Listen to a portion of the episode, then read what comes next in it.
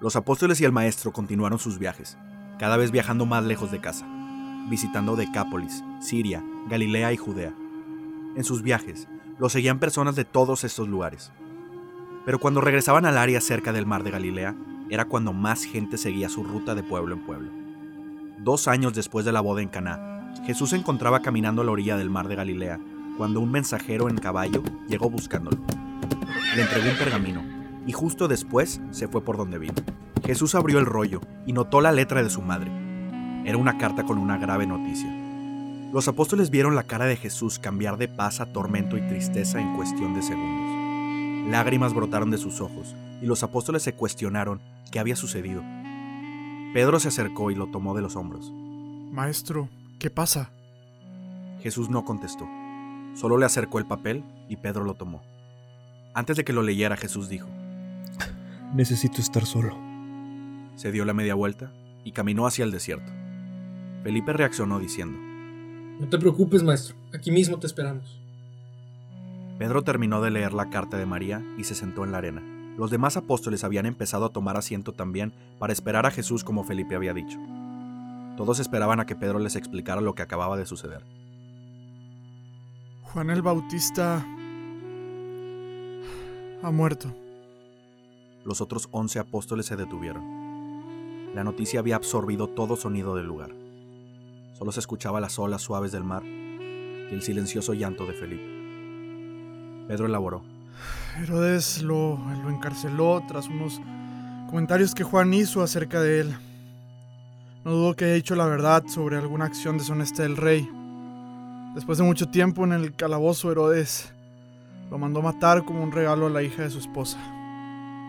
Juan y Andrés consolaban a Felipe, quien estaba destrozado por la noticia.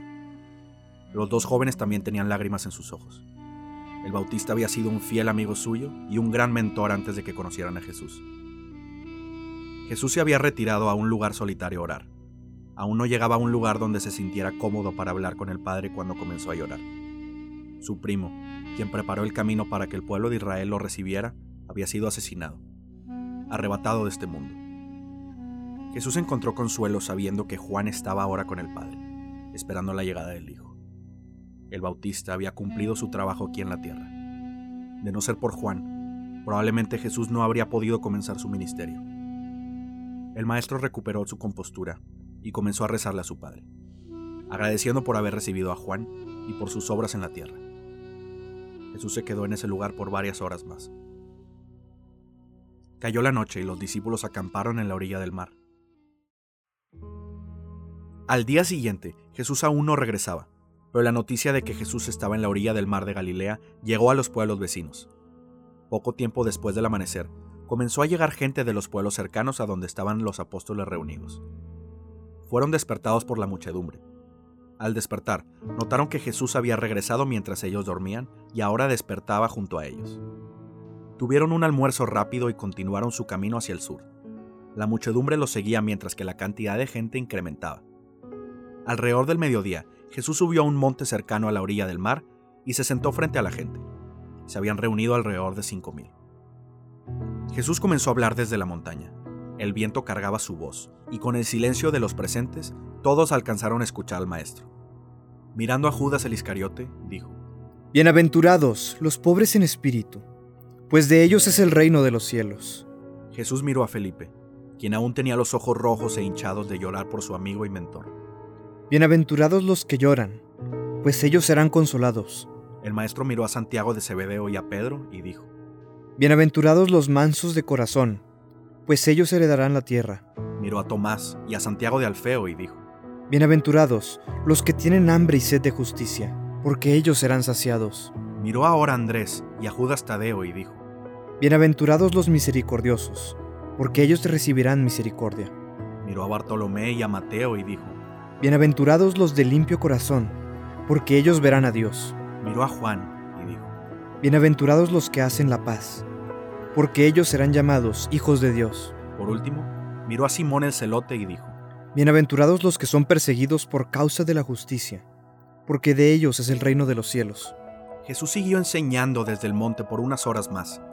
La gente que lo escuchaba sentía que las horas pasaban como minutos al escucharlo. Su palabra llegaba a los corazones y en ellos creaba paz y sentido. Jesús terminó su sermón y la gente se acercó a saludarlo. El sol pasó de estar justo sobre sus cabezas a estar cerca del horizonte. Después de unos momentos se acercaron Juan y Pedro a Jesús. Juan habló primero. Maestro, la gente que se ha reunido está muy lejos de su casa. Se está haciendo muy tarde y no han comido. Sería prudente despedirlos para que regresen a casa a cenar. Jesús movió la cabeza de lado a lado, discrepando con lo que decía Pedro. No es necesario que se vayan. Ustedes denles de comer. Maestro, ¿cómo crees que nosotros podemos alimentar a toda esta gente? Iré a reunir la comida que tenemos. Diciendo eso, se fue con el resto de los apóstoles. Pedro esperó a que se fuera y le dijo a Jesús, Jesús, aquí hay cinco mil hombres. Y no estoy contando mujeres y niños.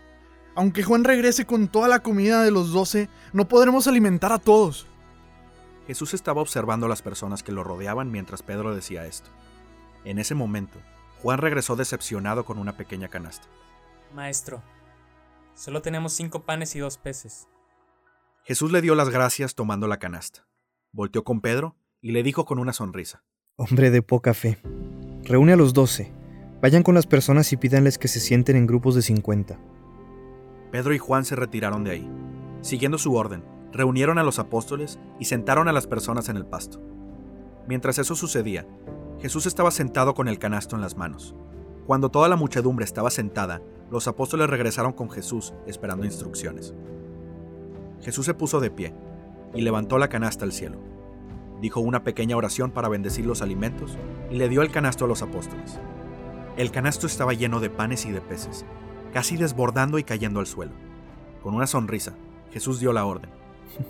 Repartan esta comida a todos los presentes, que nadie se quede sin almuerzo.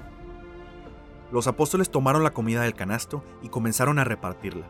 La emoción en sus rostros crecía cuando veían que entre más comida sacaban del canasto, más comida parecía sobrar en el mismo. Al terminar de repartir, los apóstoles habían reunido las sobras y había suficiente comida para llenar otros doce canastos. La gente estaba satisfecha y llena de alegría. Gritaban y alababan el nombre de Jesús y daban gloria a Dios. Los apóstoles celebraban con la gente. Pasaron algunas horas y algunos de los que estaban ahí se retiraron. El sol se empezaba a meter en el horizonte. Los apóstoles platicaban entre ellos. Jesús se acercó y se unió a la plática, y después de unos momentos les preguntó, Hermanos, ¿qué dice la gente que soy yo? Los apóstoles no esperaban esa pregunta. Felipe respondió, Muchos dicen que eres Juan el Bautista. Algunos otros creen que eres Elías. ¿Y ustedes, quién creen que soy yo? Tomás fue el primero en hablar. Eres un gran maestro. Y un gran profeta también. Los demás apóstoles miraron a Tomás con desdén. Algunos no podían creer que después de todo lo que habían visto y vivido, que Tomás solo catalogara a Jesús como algún profeta. Pedro dio un paso al frente y le respondió al maestro. Tú eres el Cristo, el Mesías, el Hijo de Dios vivo. Jesús miró a Pedro con una sonrisa y después de unos segundos contestó. Bendito seas, Pedro, porque esto no lo supiste por tu propia cuenta, sino que te lo enseñó mi Padre, que está en el cielo. Por eso decidí llamarte Pedro, porque serás la piedra sobre la que voy a edificar mi iglesia, y la muerte no podrá vencerla jamás. Todas las cosas que tú prohíbas aquí en la tierra, desde el cielo Dios las va a prohibir, y las cosas que tú permitas, también Dios las permitirá. Pedro no entendió muy bien lo que su maestro le acababa de decir, pero entendió que le había encargado a los once hombres que estaban a su alrededor. Era su responsabilidad mantenerlos unidos y siguiendo a Jesús. El maestro miró a los demás y con una gran sonrisa dijo a todo el grupo. Hermanos, tomen sus cosas y súbanlas a la barca. Naveguen al otro lado del mar. Los veré allá. Maestro, ¿no vendrás con nosotros? Iré a despedir a la gente, Felipe. Hermanos, por favor hagan caso, se hace tarde. El sol se terminó de meter y pronto se hizo de noche. Los apóstoles seguían las instrucciones de Jesús de cruzar el mar. Cuando iban a medio camino comenzó a llover. El viento aumentaba y lo que había comenzado como una suave lluvia se había convertido en tormenta. Los apóstoles seguían las órdenes de Pedro, que escuchaban con dificultad entre los truenos. Judas, amarre ese cabo y mantén la vela recta. Santiago, Mateo, muevan los barriles al fondo para hacer contrapeso. Tomás, Felipe, a la proa. Griten cuando vean tierra. Los demás tomen los remos. Los apóstoles seguían las órdenes de Pedro, quien estaba comprometido a sacarlos de la tormenta. Él sabía que era su responsabilidad mantener a los otros once seguros. El maestro confiaba en él. Las olas azotaban el barco y los truenos rugían e iluminaban la noche. Los apóstoles remaban con todas sus fuerzas ayudando a la barca a salir de la marea alta. Las velas papaloteaban con el viento irregular. Pedro, con las manos en el timón, seguía conduciendo la barca. Después de unos momentos, las velas dejaron de moverse y el viento dejó de soplar. Los apóstoles descansaron de remar. Sus brazos ardían del esfuerzo. La tormenta regresó a ser una lluvia suave y se escucharon algunas risas de alivio por parte de los hombres. Pedro lució una gran sonrisa. Los había logrado sacar de la tormenta. ¡Pedro! El grito de Juan le borró la sonrisa a Pedro. ¡Allá en el agua! ¡Es un fantasma! Los apóstoles miraron en la dirección en la que Juan apuntaba. Felipe agregó. Está caminando sobre el agua. Es un espíritu. Algunos gritaron aterrorizados. Pedro levantó las manos y dijo. Tranquilos hermanos, tranquilos. Pedro se acercó a la borda y vio una figura vestida de blanco sobre el agua. La lluvia cada vez hacía menos ruido y los apóstoles murmuraban entre ellos, llenos de miedo. Tomás gritó desde la proa. ¡Pedro, sácanos de aquí! ¡El fantasma viene para acá! De pronto escucharon una voz desde el mar. Venía de la figura de blanco. Cálmense. Soy yo. No tengan miedo. Pedro reconoció la voz de inmediato. Maestro, ¿eres tú? Si eres tú, maestro, ordena que yo camine sobre el agua y que pueda ir hacia donde tú estás. Los demás reconocieron que la figura era Jesús. Miraban impactados a su maestro caminando sobre el mar. Escucharon la voz de Jesús contestándole a Pedro. Ven. Con la mirada fija en Jesús, Pedro bajó una pierna del barco y sintió el agua en su pie, pero no se hundió. Sintió como las olas se solidificaban con su pisada.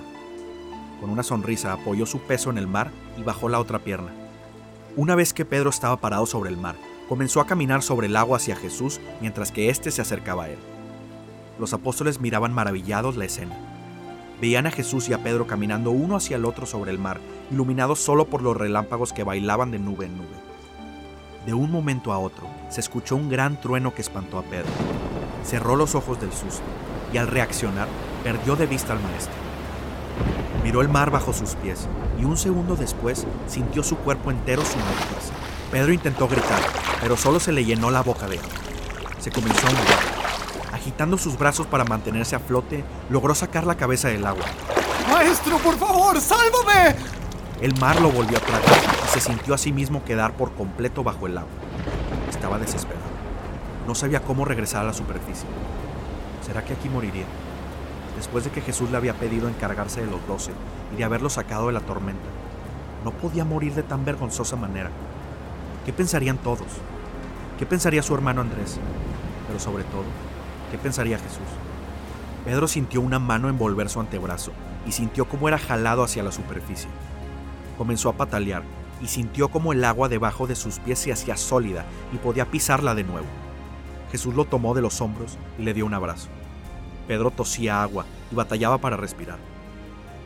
Jesús lo miró a los ojos y le dijo con una pequeña sonrisa. Hombre de poca fe, ¿por qué dudaste? Era la segunda vez que Pedro escuchaba esas mismas palabras de su maestro en el mismo día. Sabía que esta vez las había entendido. Jesús tomó su brazo y lo acompañó de regreso al barco.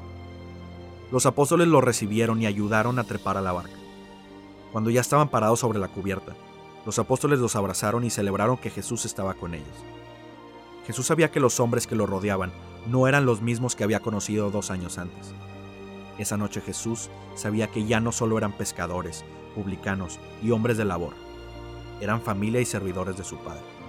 Y esa noche todos sabían que su Maestro verdaderamente era el Salvador. Sabían que Jesús era el Hijo de Dios.